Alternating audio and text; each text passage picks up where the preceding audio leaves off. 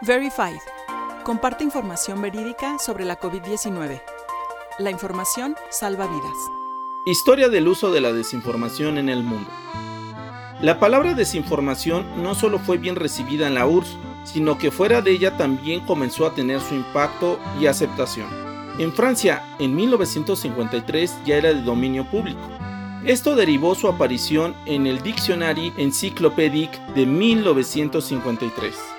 Posteriormente en Le Petit Dictionnaire Politique de 1969 y 1978. Ambas publicaciones hacen referencia a que el término desinformación es de origen francés y no soviético como se había manejado.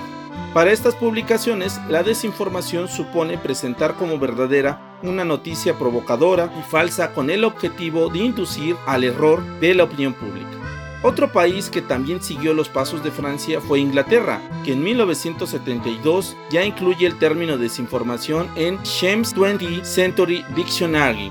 Por otra parte, la primera aparición que tuviera la palabra desinformación en los Estados Unidos sería en agosto de 1983 en el documento del Departamento de Estado el cual lleva por nombre A Report on Substance and Process of Anti-Use Disinformation and Propaganda Campaigns, en cuyas conclusiones se explica que la Unión Soviética y sus aliados mantienen grandes esfuerzos de diplomacia pública que incluye un persistente programa de desinformación y engaño para desacreditar la imagen de los Estados Unidos y así evitar que sean cumplidos los objetivos de la política exterior estadounidense. Por último, en Alemania sería hasta 1989 cuando apareciera el término desinformación en Tag.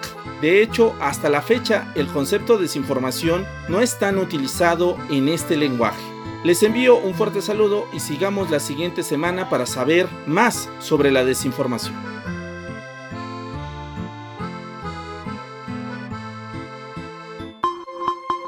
Puedes encontrar más información en nuestro sitio dedicado a COVID-19 www.coronavirus.onu.org.mx y encuéntranos en las redes sociales como ONU México.